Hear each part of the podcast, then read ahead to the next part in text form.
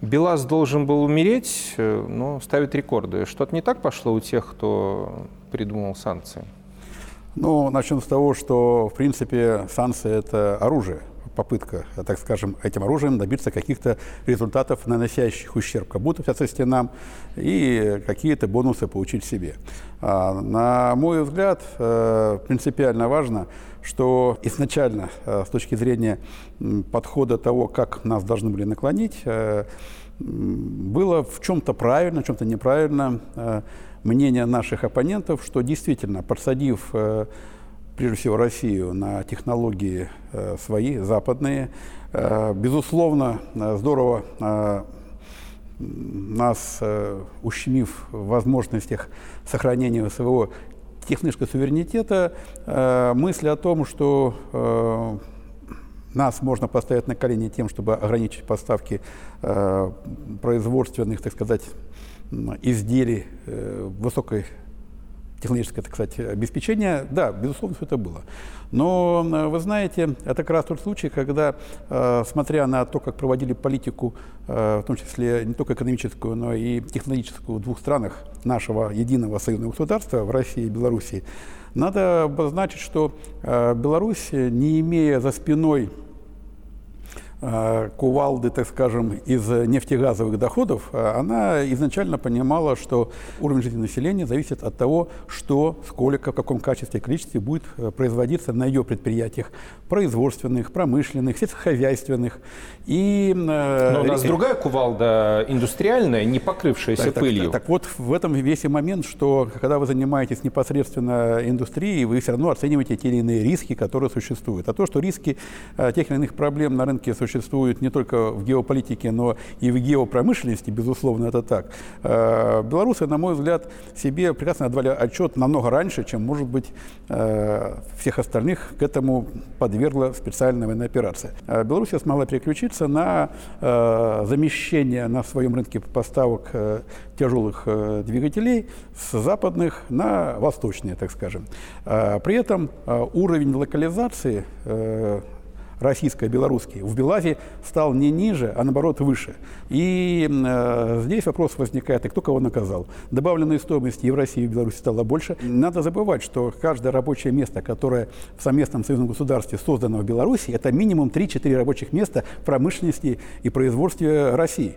Поэтому вопрос не в том, э, что наша кооперация поддерживает э, на плаву промышленное производство Беларуси. Вопрос в том, что промышленное производство Беларуси сегодня является тем локомотивом, который тащит за собой и создает рабочие места в промышленности производства России. Ну вот ведь в чем парадокс. Именно в период э, санкционного давления, самого жесткого, за последний год э, Беларусь и Россия и наш союзный тандем взлетели до невероятных исторических высот.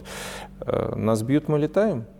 Понимаете, давайте вот все-таки определять цели и задачи, те, которые были до и после некоторых моментов у тех или иных групп. То есть все мы помним прекрасно либеральную э, песню тех, кто гробил в промышленности и экономику России и вообще постсоветского пространства о том, что нам вообще свое производство не, не надо, у нас э, есть нефть, газ, и мы за это купим все. Хоть в Америке, хоть в Тайване, хоть в Китае, нам вообще ничего своего не надо. У нас есть нефть, у нас есть газ, за это мы все можем купить. А импортозамещение а, вообще слово ругательное? Не, ну а, а импортозамещение слово а, лозунговое, потому что под лозунгом импортозамещения те или иные группы, которые причастны к распределению распределению средств, в том числе бюджетных, могли решать свои те вопросы, а заодно успокаивать население, что в принципе все хорошо. Вот у вас есть машина Mazda, у вас есть машина Mercedes, э, вы не расстраивайтесь, у нас тоже где-то есть импортозамещение, поэтому все под контролем, не переживайте. И с одной стороны, все группы населения э, получали э, определенную таблетку успокоения. Население ездило на импортных машинах, веря в то, что где-то есть импортозамещение, ну а те, кто занимался лозунгом и просовмещения, тоже получали свои ништяки от того, что э, ну, их благодарили за то, что не успокаивали народ, условно говоря. Но э, с другой стороны, э, я скажу, что э, у нас были непростые отношения между нашими странами, Россией и Белоруссией. Почему? Потому что когда вы переключаетесь на программу э, «нам своего ничего не надо, мы все купим», то вы сначала уничтожаете свое производство, оно нам не надо, мы все купим. А дальше возникает вопрос, а зачем нам надо союзное белорусское производство? Нам тоже этого ничего не надо. Мы сможем купить где-то дешевле. И естественно, что э, в ситуации, когда Беларусь намного раньше попав в порционное давление, чем Россия, она очень сильно имеет ограничения в рынках сбыта для своей продукции. Хотя вот мы работаем с Минским тракторным заводом, при всех попытках наших ни разу не партнеров э, ограничить возможность э, экспортного потенциала Беларуси и России, тем не менее, при всех ограничениях э, на сегодняшний момент Минский тракторный завод поставляет все равно свои трактора в более чем 80 стран мира. И это говорит о том, что как бы ну, недруги э, не, не рассказывали о том, что надо покупать только джундиры и только джундиры и только джундиры, э, клиент в мире, не только в России, не только в Беларуси, а так или иначе рублем или чем там еще, рупием, э, еще каким-то другим э, другой валютой, голосует, э, в том числе за технику производства белорусской промышленности. Поэтому тот факт, что в мире тоже смотрят за тем, что такое технологическая безопасность и какие риски возникают, если ты подсажен на технологии, ну, так скажем, страны, которая претендует на роль метрополии э, всего мира. И белорусы сделали, на мой взгляд, для союзного государства самое главное. Они сохранили э, компетенции по основным направлениям не только машиностроительных технологий, но даже в микроэлектронике, которая сегодня является ну, достаточно важным э, направлением которая позволяет побороться за лидерство в разных направлениях. Э, Беларусь, э, по-моему, никогда иллюзий не питала, и как бы не было тяжело в финансовом плане, всегда очень серьезно отстаивала возможности сохранения тех или иных компетенций, прежде всего в технологическом, именно для сохранения этого самого технического суверенитета. Иначе бы страна, безусловно, потеряла бы переговорную позицию в контакте с любой из э, более-менее серьезной страны. Неважно, это будет Россия, Китай, Америка. Э, ну, разве можно говорить о суверенитете, скажем, э, Литвы или Латвии? Они, конечно, будут рассказывать, что мы свободная страна и все хорошо, но давайте откровенно. То, что население прибалтийских республик за последние 25 лет снизилось на 40 с лишним процентов, это характеризует ее как территория, где свобода стала привлекательна для молодого населения, которое хочет именно там жить. Или та свобода, которая туда пришла, при том, что там закрылись производства, потерялись рабочие места, привела к тому, что там молодежи делать нечего. Так э, молодежи-то не осталось. Так об этом и речь. Поэтому, понимаете, э, сегодня э, идет борьба смыслов и в какой-то мере кликовых лозунгов. Крикнул слово «свобода», «демократия», а кого-то обозвал там диктатором, и все, и вроде ты как, как бы на коне. А когда спрашивают, а почему у вас в стране демократической молодежи не осталось?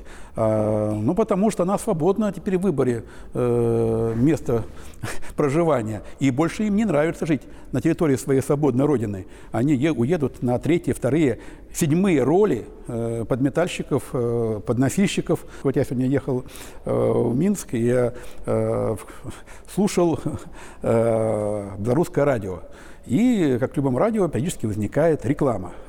И вот я слышу, Гомельский завод нормальный, набирает там токарей, э, станочников, чепушников, тык-тык-тык-тык-тык. Потом другой завод в Могилеве набирает э, рабочих, инженеров. Потом третий завод. На заводах идет э, масштабный рост объемов производства и потребность в рабочих руках.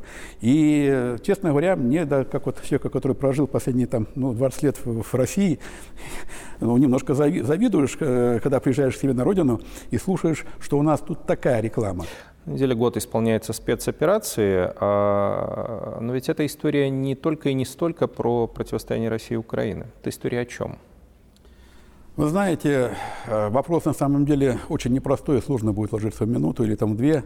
На мой взгляд, э, спорный вопрос безопасности России, безусловно, все, что происходило, это, это было следствием необходимости вернуться к тем или иным нормам безопасности, так скажем, о которых не раз говорили и россияне, и белорусы. Кстати, последняя недавняя вот, э, совет Мюнхенского, так сказать, шабаша, э, западный, так сказать, Совет Безопасности, лично раз показал, насколько, в общем-то, было о чем на эту тему поговорить, потому что вопрос о том, что необходимо загнать Россию э, в тяжелейшие рамки со всех э, она должна проиграть, она должна быть уничтожена. Оно, в общем-то, там было не раз озвучено и не одним конкретно отдельным представителем той или иной страны, а все страны выходили и, как один говорили, под копирку плюс-минус «надо добиться поражения России», «надо добиться поражения России». То есть вопрос о том, что э, раньше это не озвучивалось, а теперь говорится вслух, э, не меняет по большому счету ничего. Вопрос другой. Для меня принципиально важно сейчас не столько понимание, что в это противостояние Востока и Запада э, противостояние за что – то есть, э, что говорит победа или поражение той или иной стороны. Вот, на мой взгляд, э, сейчас пока не обозначено самое главное. Вот год прошел, а мы самое главное, на мой, на мой взгляд, это субъективный взгляд, не обозначили. Э, противостоят ли друг другу э, разные подходы э, видения будущего и как следствие разные подходы к идеологии того, что должно стать приоритетом в развитии цивилизации не отдельно взятой России, Беларуси, Украины, потому что Запад признает, что в случае неуспеха западных войск на этом фронте цивилизация западная, э, она теряет тот стержень, на котором, может, она была построена, и ценности, которые там насаждали все это время, они неизбежно будут э, так или иначе уходить в прошлое. А в прошлое они будут меняться чем? И вот пока, пока еще, в общем-то, со стороны, э, ну, так скажем, российской, я не услышал, хотя надеюсь это услышать, а какие ценности взамен э, мы хотим противопоставить э, той идеологии, которая сегодня защищает Запад и из-за которых он э, настроен добиться любыми путями, любыми средствами, деньгами и, и силами поражения России. Давайте откровенно, что даже я не готов сказать, что мы, что Россия противостоит с Белоруссией какому-то объединенному Западу. Ничего не объединенное на самом деле. Есть определенная, так скажем, глобальная повестка, где, ну, наверное, одним из лидеров, безусловно, являются те или иные наднациональные структуры, большинство из которых э, ну, расположены и управляются из Америки, из США. Но э, вот э, примерно, что хотят эти глобалисты группы, мы примерно представляем. Теперь осталось понять, а чем наше будущее отличается от того, чем хотят нас попутчивать эти наднациональные структуры. Очевидно, что мир будет другим, а, очевидно, что роль и место Америки, Европы, союзного государства будет принципиально иная. Где а, Минск и где Москва вот на этой новой карте нового мира? Ну, безусловно, это зависит в том числе от того, как на каких условиях рано или поздно будет подписано мирное соглашение, оно, конечно же, будет подписано. А, на мой взгляд, э, ситуация выглядит следующим образом.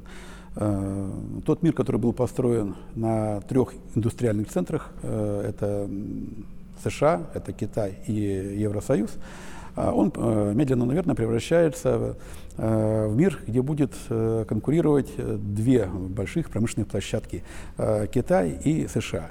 Европа в этой ситуации выпадает как индустриальная территория, но сохраняет свою важность для обоих, для обоих игроков как рынок сбыта, потому что, еще раз, эффект масштаба и эффект рынка принципиально играет роль с точки зрения себестоимости высокотехнологических изделий. А победит в конечном итоге та страна, которая будет ну, на острие высоких технологий.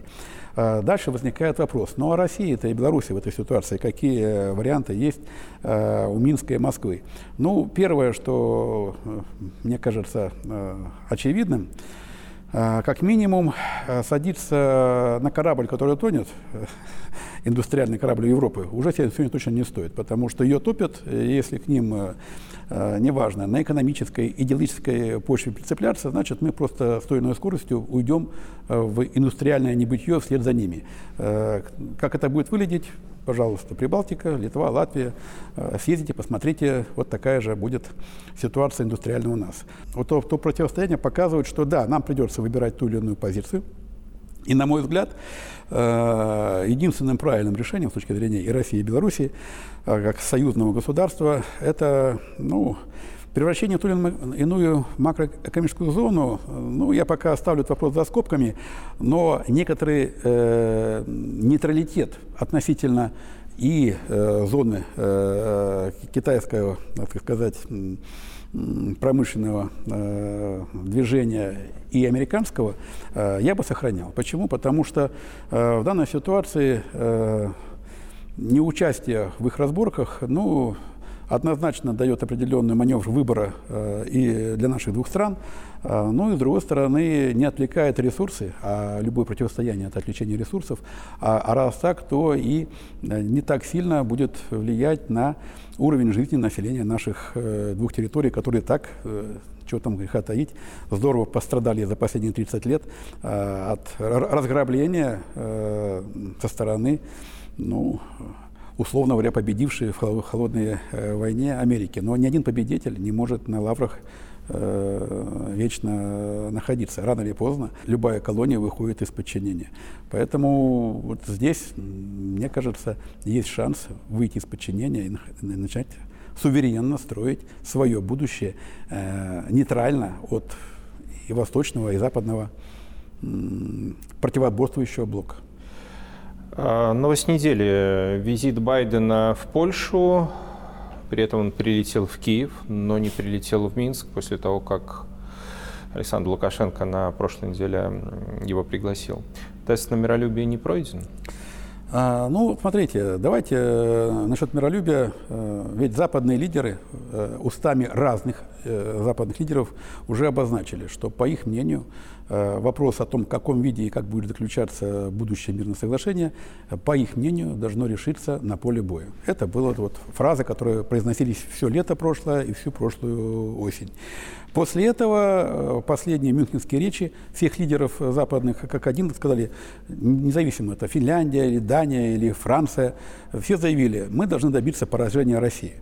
Э, было бы странно при таком... Дальше, чьи мысли они озвучивали? Украины, Польши, наверное, все-таки лидеры этого самого объединенного глобального мира, то есть э, Америки. Э, поэтому, на мой взгляд, э, факт приезда и в речи Байдена – это попытка э, с той стороны, ну, в том числе где-то э, показать, что Запад как одно целое нацелен э, в этом вооруженном противостоянии добиться поражения России. Э, в том числе экономического и всех остальных, это первое. И закрепит еще на многие годы э, ее, так сказать, полуколониальный статус, если не полностью колониальный. Э, ну и второе, попытаться, наверное, объяснить, что для народа ничего страшного не произойдет. Ну да, страны будут колониями, но все остальные могут не волноваться. Все будет хорошо, не переживайте. По большому счету, это, в общем-то, такой лозунговый приезд, который после масштабного захода лидеров западных стран в Мюнхенской речи э, должен поставить подпись руководителя. То есть как приказ. Согласовано, финансовый отдел согласовал, юридический отдел согласовал, техно, технологи согласовали, конструкторы согласовали. И вот Байден в Варшаве поставит подпись «Утверждаю». И можно отдавать в работу. Да. Как Минску выстоит на этом историческом перекрестке? Ну, на мой взгляд, э, в Беларуси есть э, несколько э, очень важных моментов, в том числе исторических, которые позволяют ну, попытаться не допустить тех или иных ошибок. Ну, первое. Наверное, было бы странно не поднимать того очевидного факта, что сама история Белоруссии, ну, она так сложилась, чтобы Беларусь в принципе при любом раскладе попыталась бы избежать э, вступления в открытый конфликт, неважно на какой стороне и с кем. Э, с Украиной, с Польшей, Германией, Америкой, с кем угодно. Второе, значит, э, Белоруссия, очевидно, в процессе, когда вот весь мир тренировался в, в рекламе, насколько они толерантны к новым ценностям, к различного вида ненормальностям, я так скажу. Э, вот если мы говорим о том, что есть территория, которая отстаивает те или иные э, классические ценности, то на территории христианских стран Белоруссия, пожалуй, не Россия, а Белоруссия, пожалуй, является той страной, которая наиболее э, серьезно, на уровне в том числе государственных решений, системно э, стояли на защите э, того, что такое хорошо, по нашему пониманию, что такое плохо. Поэтому, э, на мой взгляд, вот эта вот позиция, она вызывает уважение не только у наших союзников, но и у наших врагов, по большому счету. И то, что небольшая страна может, э, несмотря на, на, на давление со всех сторон, то есть э, мы же понимаем, что так или иначе э, на то, чтобы в Беларуси принималось то или иное решение, давят и справа, и слева, и сверху, и снизу.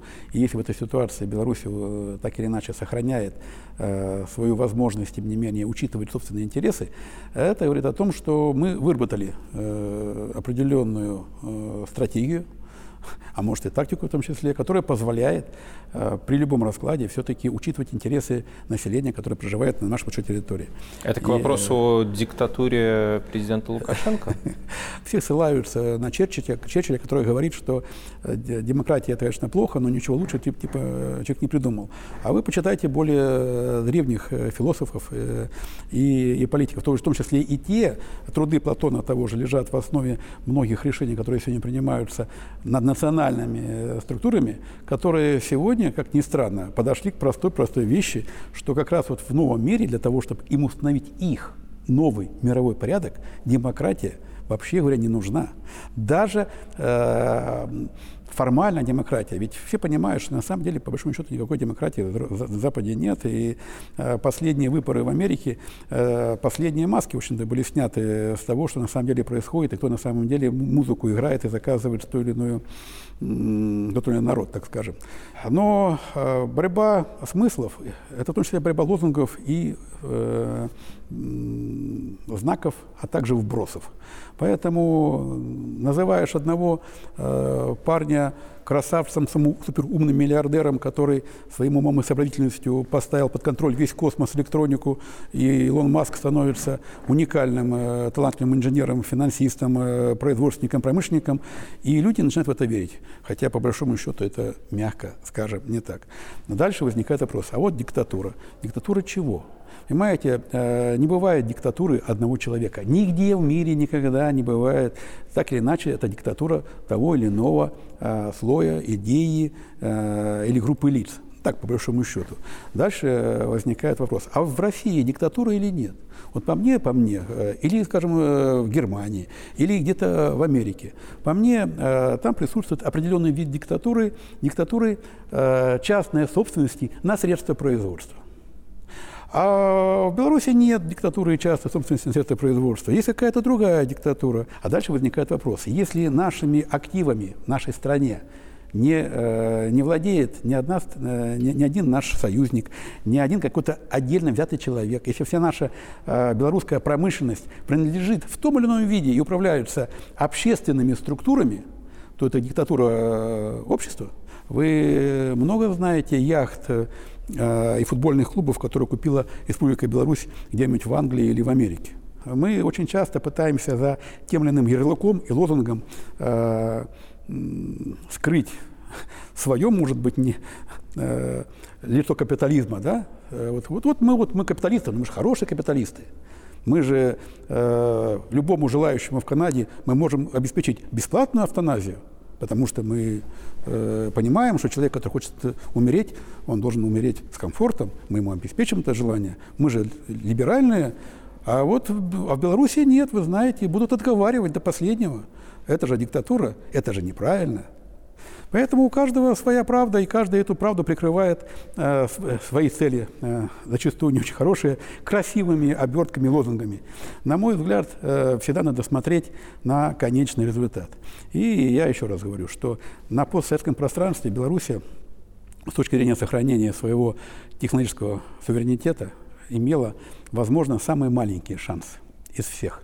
У нас не было сырьевой базы, у нас минимальный свой внутренний рынок, у нас всего было мало Но с точки зрения, то прошло 30 лет, и оказалось, что с точки зрения суверенитета в принятии решений политических э, и технологических, страна э, смогла сохранить э, наиболее э, ну, комплексно сохра- э, действующие структуры и организации.